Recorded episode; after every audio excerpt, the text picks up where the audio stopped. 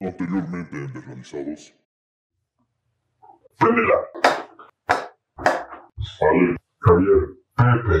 ¿Por qué los hombres son infieles? ¿Qué te han prohibido por ser hombre? ¿Te amas? ¿Tu cuerpo te da inseguridad? ¿Qué es lo primero que le ves a una mujer?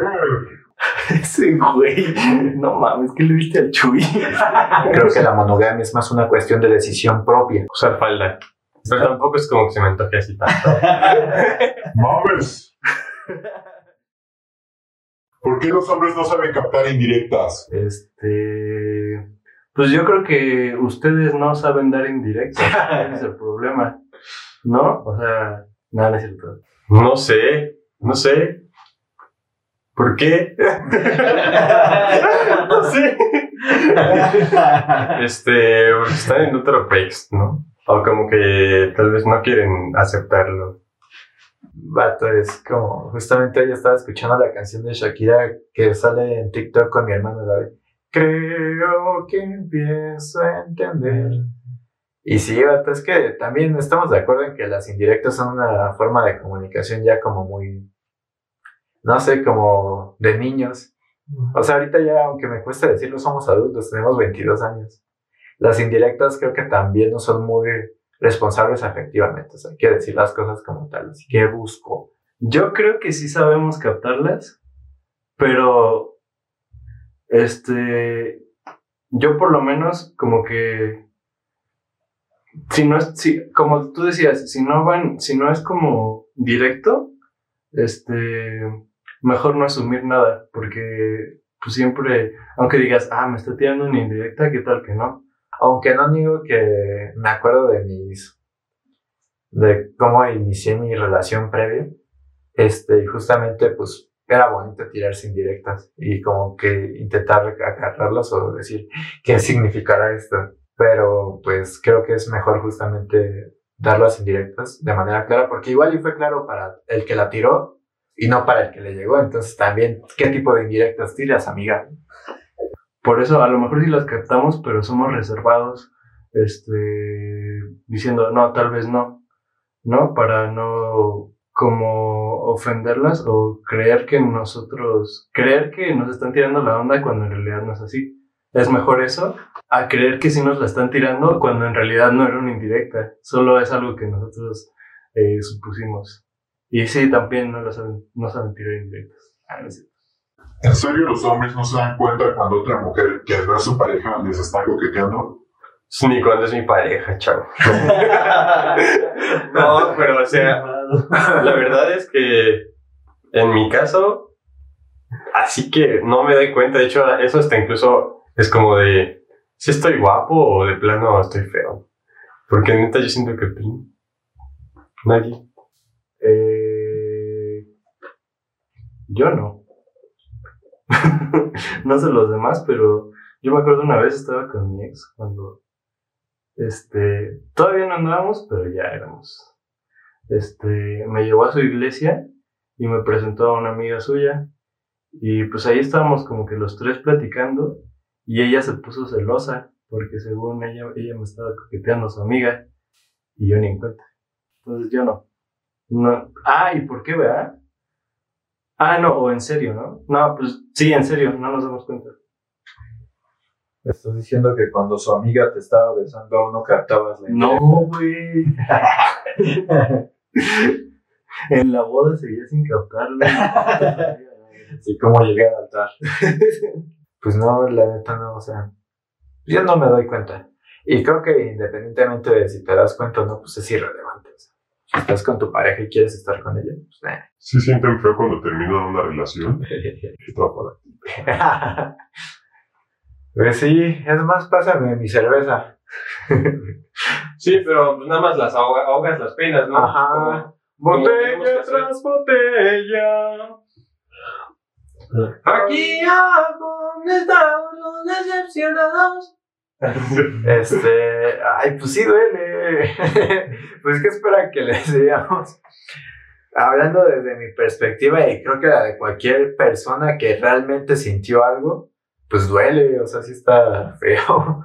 Es como de, bórrame el recuerdo de este amargo amor. Eh, pero, pues sí, sí, sí duele, sí duele y un buen. Y este, bueno, duele. Te sigue doliendo. Aún duele. Ahorita te- estoy en una relación, pero cuando en ese tiempo terminamos, este, no sentí feo, porque como que era algo que ya, ya había como que procesado desde antes y de hecho hace un, un tiempo vi una imagen que decía de tal vez eso pasa porque tú ya habías como que dejado de amar, o sea, desde antes o así. Yo nada más he tenido una relación seria y sí y no. No porque como que la relación se va deteriorando con el tiempo, entonces no es como que de un día para otro haya sentido que todo terminó, sino que yo ya lo venía a venir, ya lo veía venir y también sentí feo porque siento que la persona con la que yo estaba, me, o sea, yo la quería muchísimo pero ella me quería más de lo que yo la quería a ella. Y este, al final, sí, yo la terminé porque sentí que fue la mejor opción para no este, herir sus sentimientos después, porque yo no, no- yo no veía un futuro. Este, pero pues sí la quería mucho y me lo pasaba muy chido con ella. Entonces sí me dolió como dejar de verla, pero ve que era lo mejor. Y además como que mm, después de eso no me di espacio para sentirlo, porque soy hombre. No, pues por, por evadir emociones, pues. Ajá. Si alguien te habla de menstruación, ¿qué te produce? ¿Cómo lo consideras? Pues, no sé, a lo mejor ma- más joven hubiera sentido extraño porque nadie me había hablado sobre menstruación. Este, o sea, así como un tema de conversación X. Pero al llegar a la universidad me hice amigo de, de dos chavas que hablaban de ese tema as- así con la mayor normalidad de frente de mí. Y eso me hizo como que este, aceptarlo como un tema, eh, pues, común, como un proceso natural del cuerpo. Creo que la primera vez que una amiga me habló de forma abierta de esto fue hasta la preparatoria y como que al principio no sabía cómo reaccionar porque fue como, o sea, a mí siempre me, hace, me, hace, eh, me ha hecho sentir bien que tengan esa confianza para hablarme como de, oye, es que estoy en mi periodo y me siento mal y así. Pero ahora lo veo como de, pues es que es algo normal, o sea, no es como que me estén dando el secreto del mundo, que qué bueno por la confianza, pero pues se debería de ver más así como por este lado, o sea, este, como decir, no, pues es que es algo súper normal, más que yo tengo, pues, hermana y que algún día quiero, por ejemplo, que ella tenga la confianza o que pueda orientarla y apoyarla en estos aspectos. Entonces, no me asusta la palabra menstruación. Me da miedo la sangre, pero no me, no me asusta la palabra menstruación. Y creo que es un tema del que se debe hablar de manera abierta. normal, normal. Pues al principio sí era como de, eh, no, no, no, no lograba como que entender que, qué onda, no, pues estaba chiquillo. Pero ya después, este, pues ya, es normal. ¿Qué opinas de las relaciones homosexuales y la diversidad sexual? No, pues está bien, güey, o sea, me alegra que nuestra generación sea más eh, abierta y como que acepte más. Pues está bien. no sé. no, está bien, está bien. Pero es que desde pequeños esto me ha sido sumamente, este, como, yo no entiendo tanto ese conflicto, ¿saben? Eh, justamente como psicólogo debo de comprender ese tipo de situaciones, pero realmente desde pequeña sí me educaron como de, pues es que es su vida y él hace lo que quiere, o sea, hombre, hombre, mujer, mujer, eh, persona transgénero, transexual, lo que sea, como se identifique. O sea, mientras esta persona quiera experimentar su sexualidad, no importa, incluso hay muchas personas que pueden decir así como, pues, el amor es amor. Pues sí, es- es- qué bonito que sea amor, pero también incluso si solamente buscan algo para experimentar, pues adelante, a mí me es sumamente irrelevante. O sea, yo estoy o sea, siento que ni debería decir estoy a favor de la comunidad LGBT, porque es como de, pues, pues está bien, yo no le veo nada de malo, entonces, pues sí estoy a favor, pero creo que es algo que no tiene nada de malo y que no tendría por qué afectarnos a nosotros de manera ajena. Yo, como un hombre heterosexual, no puedo imaginar lo que ha vivido alguien este, homosexual en esta sociedad. Maldita sociedad. Pienso que que pues cada quien tiene su forma de amar. Y también, pues es normal. Entonces, pues ya déjenlos amar y ya. Hay una canción muy bonita de Arcade Fire que se llama We Exist y trata más que nada sobre eh, gente de transgénero, pero yo creo que es sobre todo la comunidad LGBT y pues está bien bonito eso que dice de, que eh, nosotros, o sea, existimos. Literalmente, eh, no hay nada que nosotros o ustedes puedan hacer al respecto. Aquí estamos y solo queremos que nos dejen ser, no pedimos nada más. Y está muy bonito su mensaje. ¿Consideras que los géneros tienen que estar apegados al sexo? O sea, femenino, mujer, masculino, hombre. Creo que es justamente una construcción social muy arraigada basando en años de historia de machismo y sexismo que dieron como resultado que en la actualidad pues literalmente sea hombre masculino y literalmente como esta imagen de Action Man y mujer femenina y esta imagen de Barbie, o sea, ¿sabes? Súper maquilladas, arregladas, cabello largo. Y no creo que realmente esto deba de ser justamente algo tan estricto que no hay necesidad de que te mantengas así si no quieres. Ah, yo creo, no sé, a lo mejor estoy mal, pero estaría muy chido si no hubiera eh, como di- distinción entre masculino y femenino, si no hubiera como ropa de hombres y ropa de mujeres, sino ropa, este, o accesorios y todo eso, estaría bien y yo creo que hacia allá vamos, tal vez. Que claro que socialmente este, crecemos siguiendo estos patrones y llega un punto en el que justamente vemos y decimos, pues igual y no me gusta esta forma y comienza la deconstrucción en la que decimos, pues me puede gustar más el cabello largo, me gusta más este vestirme así, este soy hombre pero quiero vestirme con ropa de mujer y te salen esos cánones que no son tan actuales realmente. Y entonces justamente ahorita se está desarrollando esta nueva perspectiva de género y pues creo que no debería de ser así. Si te identificas como una persona justamente cisgénero, pues qué bien por ti. Y si no, pues también qué bien por ti, entonces forma parte de lo demás. O sea, creo que no está cool eso de que sea tan arriesgado, arraigado, perdón, y tan estricto. Este, una, es algo meramente social. Dos, siento que eh, no, es una, no, no es como una elección decir, ah, pues yo, este, yo voy a tener cierta orientación, cier- voy a tomar cierto género, sino es más que nada como, pues algo con lo que se nace desde, pues yo digo que biológicamente, pues. Por eso mi opinión no importa. ¿Podrías tú cuidar a los hijos y mantener la casa en orden mientras tu esposa va a trabajar? Sí, Ay, el sueño. me gustaría. Dios plan. Pero claro que sí. De hecho, yo le hacía la broma a, a mi expareja de que, de que ella me iba a mantener y que yo me iba a encargar de la casa. ¿Y por qué es broma eso? Ah, porque pues ambos vamos a trabajar. Bueno, este, mi plan, aunque ya no estoy con esa expareja, este, mi plan es que espero que mi futura pareja y yo podamos trabajar al mismo tiempo para solventar los gastos. ¿Y quién va a cuidar a los hijos? Ya veremos en su momento, cuando tengamos hijos. Primero, no asumas mi sexualidad. Y segundo, sí. Si la vida nos pone en, en esa situación, yo no tendría ningún problema. De hecho, siento que sería un buen padre. Muy buen padre. Pero quién sabe. Luego, no sé.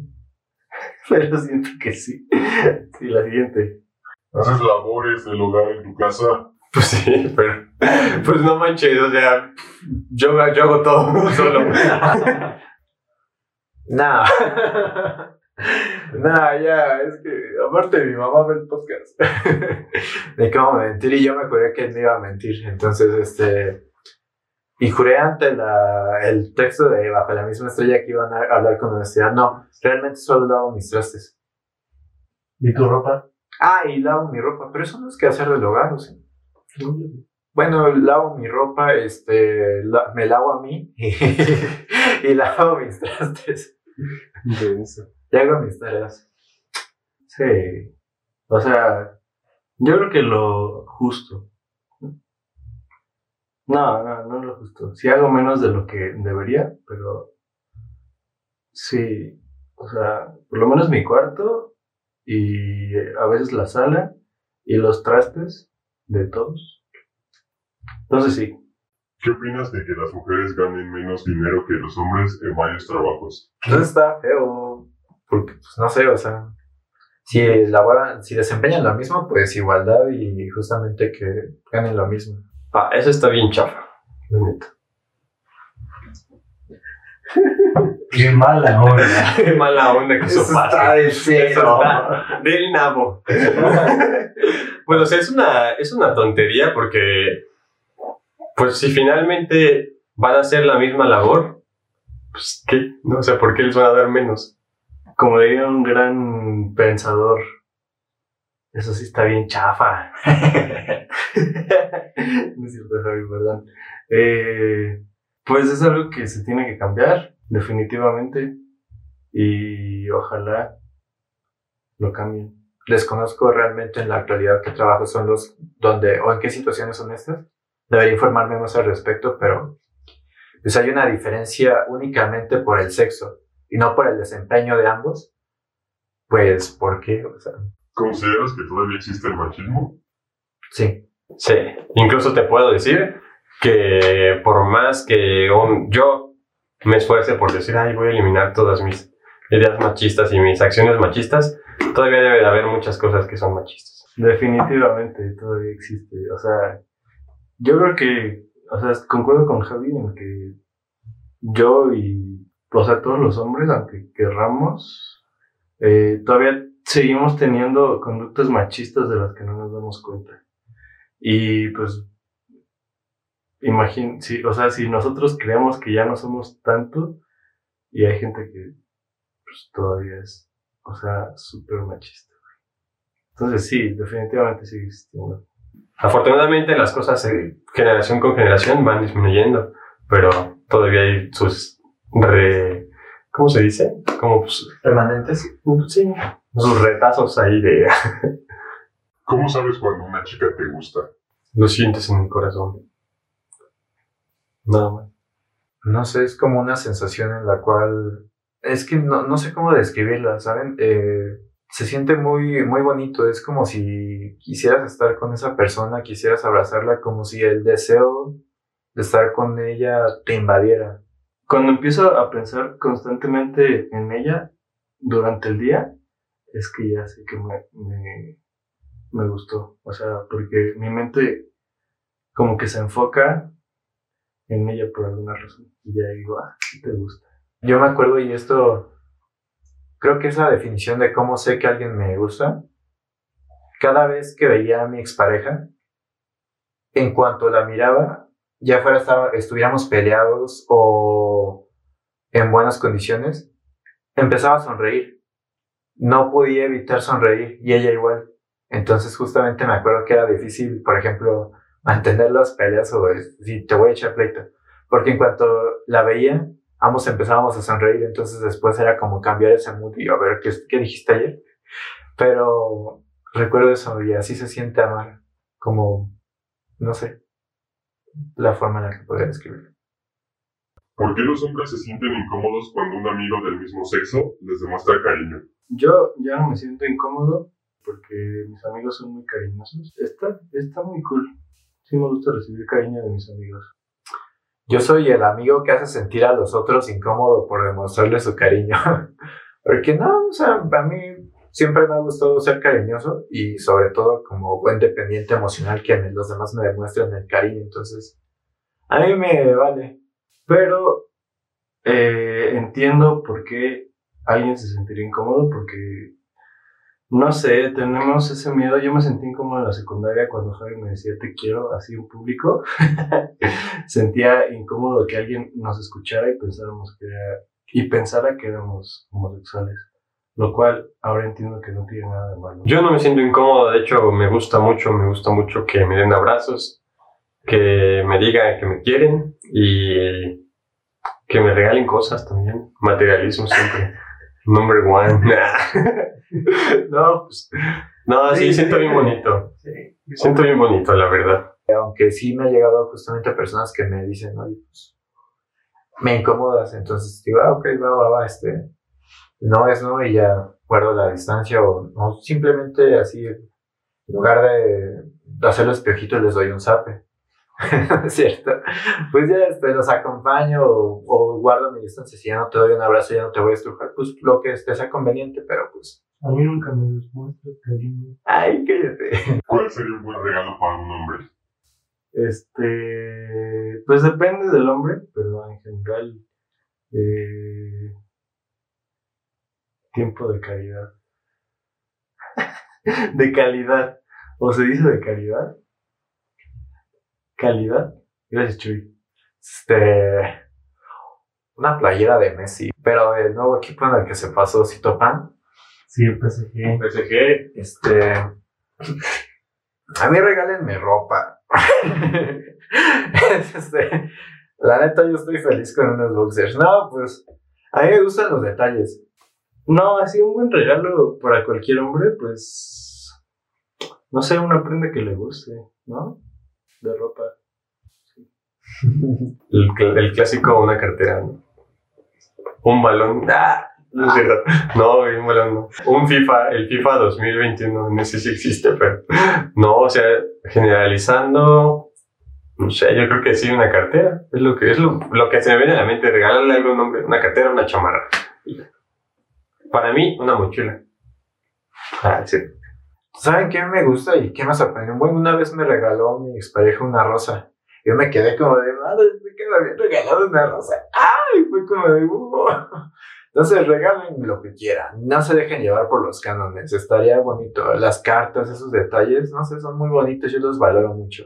Cosa, y aparte soy bien sentimental. Güey, yo me fui luego, luego a lo material, güey. Materialista que soy. Eso soy, soy un materialista. Ese es Javier. Ajá, así te defines. Así me defino. Un materialista que se sensibiliza con las cosas materiales. ¿En serio les gusta cómo huele el axe de chocolate? O sea, no me disgusta, me da igual, casi como en todas las preguntas que has hecho. Me encantaba en la secundaria. Y de hecho yo tenía, como que me creía cool por tener como en mi repisa, en mi cabecera más bien, tenía toda la colección de desodorantes Axe que ya me había acabado. No. Y tenía varios del de chocolate, vato, porque un amigo lo ocupó y dijo, mira, es que es de chocolate. Y yo dije, ah, perro. Y como creo que fue mi primer desodorante en aerosol que ocupé, pues le guardo cariño aunque huela bien feo. ¿Huele feo? Pues Yo ahorita ya no me A mí gusta. no me desagrada. ¿Ahorita sigue existiendo? Mm, yo creo. El siguiente podcast va a ser patrocinado por el Axe de Sí, Chocolate. ojalá, ojalá. Ajá. Ay, güey, nunca, nunca he olido el axe de chocolate. ¿No tienes? No, Ah, eso no me deja claro que tú no eres hombre. no, no soy hombre, Chuy. Tú eres más hombre de lo que yo podré ser. Sí, tengo, tengo seis cuadritos viriles. ¿Qué son cuadritos viriles? Ah, en el abdomen. Ajá, exactamente. Sí. Uno encima del otro. Yo creo que deberías ir al médico, Chuy. No creo. Está bien. ¿Nunca has olido el de chocolate? No. ¿De verdad? ¿Crees que el pobre es pobre porque quiere? Nah. pues es que eso- esto es algo que la psicología ve mucho. O sea, nosotros no decimos si el pobre es pobre porque quiere, creo. Pero pues es de ver los factores eh, psicosociales en los que vivimos. Entonces, para eso, si nos enfocamos en la población mexicana y tomamos modelos de otros lugares con menores índices de pobreza, podemos darnos cuenta de que pues, el pobre no es pobre porque quiere, o sea, son muchos factores. No. no, no va chisaqueando y no es como que quiera. De si realmente de, de algo pequeño podemos lograr co- co- cosas grandes, o si es cuestión de suerte, o si, si es cuestión de esfuerzo. Y yo quiero creer que sí es meritocracia, pero también he visto muchos casos en los que eso no, no hay. Porque, porque pues créeme que así que quiere estar pobre toda mi vida, no, y pues sí me esfuerzo, pero como que no veo, no veo para cuándo. Y la meritocracia, ahorita que no está Javi, voy a aprovechar para decirlo, que no creo que exista. El hecho de volverte exitoso en términos, no sé, monetarios, influye más, muchísimo más, eh, tu posición económica al nacer y la suerte que los méritos propios, yo creo. Muchos factores que no nos permiten simplificar la respuesta a algo tan absurdo como decir, pues es que es pobre porque él quiere, el problema es solamente suyo. Nada, o sea, es una cuestión muy amplia. Entonces, no. Quien diga eso está mal y me lo madreo. O sea, sí hay casos, pero son muy pocos los casos de gente que se vuelve exitosa por desde cero, por ellos mismos, este, comparada con la gente que lo intenta, pero no logra. ¿Sabes? Entonces, No todos pueden ser dueños de un podcast. eh, no, no todos, solo los, los que nacemos privilegiados. Productores. Sí. ¿Por qué a veces, a pesar de saber que puedes contar muchas cosas, te reprimes y no dices cómo te sientes o intentas aparentar que siempre estás bien? Mm, yo más que nada, personalmente, este, porque siento que, no sé, por ejemplo, quiero contarle algo a mis amigos y pienso, pues es que ellos también tienen sus propios problemas y como por qué voy a tal vez darles para abajo con mis cosas, si ya tienen, si ya están lidiando con sus propias cosas, ¿no? Y de ahí, con mi novia es más que nada porque siento que, mm, ya, ya, ya a veces cuento demasiado y es como de, no, ya, intenta lidiar con tus cosas tú solo. Pero pues no. Porque yo creo que me, o sea, no estoy diciendo que esté bien, pero me gusta pasar por mis problemas a mí solo y resolverlos yo solo. Y, o sea, yo también sé que hay gente que me apoya, pero no sé, como que me gusta resolver mis propios problemas. Y ya. Creo que los hombres lo solemos hacer mucho justamente para mantener esa postura en la cual pues somos invencibles.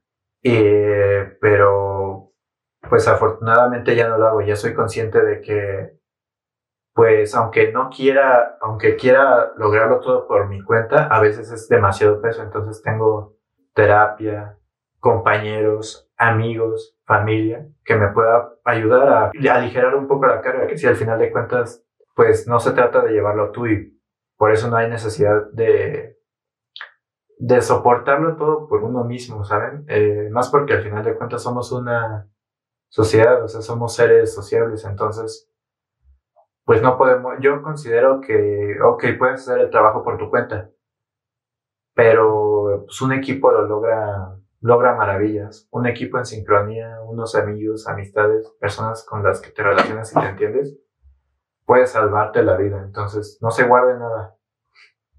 No son carga para nadie. ¿Hay algo que hayas deseado hacer desde hace mucho tiempo y no hayas podido hacer todavía? Mira, Michui, eh, la verdad es que grabar mis canciones es algo que siempre está ahí como latente en mis pensamientos, en mis deseos. Y de verdad que ya quisiera. Quisiese, pero no pudiese. Ah, sí. Desde que estaba en la prepa, desde el 2014, que vi la película Whiplash, he querido aprender a tocar batería. Y entré eh, a cursos como tres meses, pero la verdad no aprendí mucho porque mi profesor faltaba. Y desde entonces no, no, he, no he intentado de nuevo. Por falta de tiempo, este, desmotivación igual. Pero sí, sí me da muchas ganas de aprender a tocar la batería. Siento que es mi instrumento.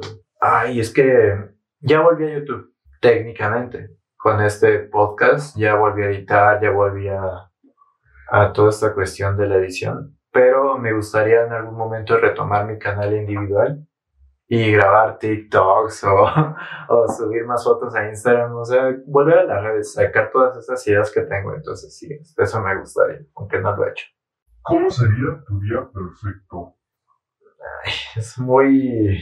La perfección es muy cañona, muy abrumadora. Bueno, un día bonito. Ah, pues ponle tú que. que dividir mi día bonito, que empiece a las 7 y termine a las 9, pero que esté bien dividido. O sea, la mañana voy a ver un anime con mis hermanos, voy a echar chismecito, voy a molestarlos. la tarde Este, ay, no tengo novia. Conseguir una novia. en la tarde consigo una novia. No, este, en la tarde quizá este me dedico a hacer algo que me guste, que me agrade. Y pues en la noche me voy a echar chismecito con los frikis. Ya, sí, un- soy un hombre de gustos simples. Si me pones en la hamaca y, no, ¿sabes qué? Una carne asada. Una carne asada y, y Sancho cocinando todo por mí y yo en la hamaca. Eso es para mí, que estén todos mis seres queridos ahí, es un vato. Pero Sancho. Sancho con un disfraz de maid. Exactamente, con un disfraz de sirvienta y con este calcetas largas. Ándale. Sancho, perfecta. realidad. Es que la perfección no me gusta, bro. No hay nada perfecto. Pero un buen día sería levantarme temprano, así es, a salir en bici con mis compas que solo andar en bici. Después, este, no sé, ir a un lugar chido como el, el chico, eh, desayunar con mi familia, comer con mis amigos, una carnita asada y cenar yo solo viendo mi película favorita o una película que tengo muchas ganas de ver. Porque así como aprecio mucho el tiempo con mis amigos y con mi familia, también me gusta mucho pasar tiempo yo solo. Pues me gustaría mucho amanecer al lado de mi amigo Chuy. Este. No. O sea, siempre, siempre en esto. Ahí va, esto es hasta psicológico. Tu día, tu día perfecto siempre va a ser el día de tu cumpleaños. Y ya de ahí lo que falta después de eso. Ya es lo que tú, tus, tus gustos o las personas que te rodean, ¿no? Yo, por ejemplo, sí sería como. Pues estar con mis amigos, con mi familia. Con mi familia, no. pero con mi novia. Y este. Y me gustaría ir a andar en bici, ir a nadar, una cañita asada. Y ya, pues, o sea, es que no, todo, todo. Eso, mira, escuchar una canción mía en la radio. Es mi día perfecto. Ajá. Ya. Cada momento es perfecto. Sí. ¿Qué significa la vida para ti? Existencial. Eh, disfrutar. Ah. No, pues es que sí tiene varios significados. Yo creo que eh, te pones muy existencial, te pierdes. Por eso sí, me más como por eh, el hecho de tú ir a tu propósito, tú este, estar bien contigo, bien con los demás, ser uno con la naturaleza. Ya. Pues algo muy valioso. O sea, no es algo que eliges definitivamente, pero es algo que se tiene que valorar. O sea, esta vida es muy compleja y pues independientemente, pues depende de, perdón, depende justamente de las creencias religiosas que tengas, pero en lo personal creo que la vida solo hay una. Entonces justamente, pues como de hay que vivirla. Aunque sea muy difícil en ocasiones, también tiene muchas cosas buenas. Creo que si lo pones en una balanza, te das cuenta de todo este recorrido y pues significa mucho, al menos en lo personal, tanto que lo valoro y, no quiero perderla. Ay, güey, qué pregunta tan tan, no sé, borrosa. ¿Qué significa la vida? Pues, este...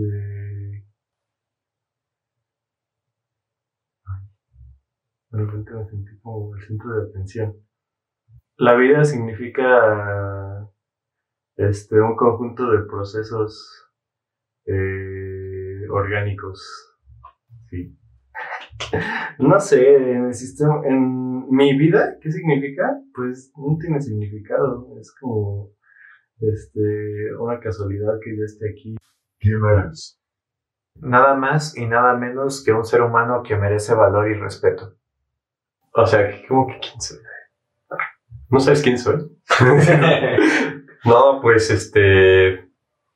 Yo diría que soy un ser humano. O sea, te puedo decir miles de cosas sobre mí, pero pues realmente ninguna de esas me define. Eh, te puedo decir que. que- ¿Qué me define? Yo- ¿Qué es lo que más me define? Mm, yo creo que.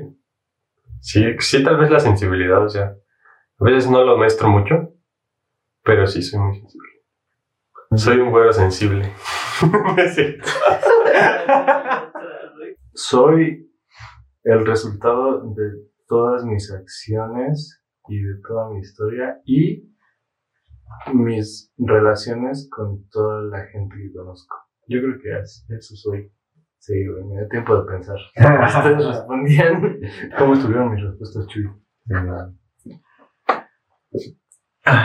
Bien, pues al parecer ya finalizamos eh, las grabaciones. Chuy ya nos va a dar chance de dormir. Y qué bueno, porque ¿qué hora es? Dos y media de la mañana. Dos y media de la mañana. ¿Ya podemos salir, Chuy? ¿Cómo de sí. qué otra sesión? No, Chuy. ¿Cómo que ya nos sonaron, Chuy? Bueno, pues al final de cuentas, esperamos que les haya gustado esta cuestión. Tratamos de expresar nuestras ideas lo mejor posible, que les hayan agradado, que les haya dejado algún mensaje o que simplemente los haya entretenido. Espero que no nos juzguen y que recuerden que ninguno de los comentarios que se hicieron sobre los diferentes temas que se abordaron son con la intención de ofender u lastimar las, los ideales de alguien. Entonces, hasta luego y muchas gracias por todo. Disclaimer. Escuchen este episodio a velocidad 1.5. Eso deberíamos de decirlo al inicio, ¿no? Lo pones al inicio.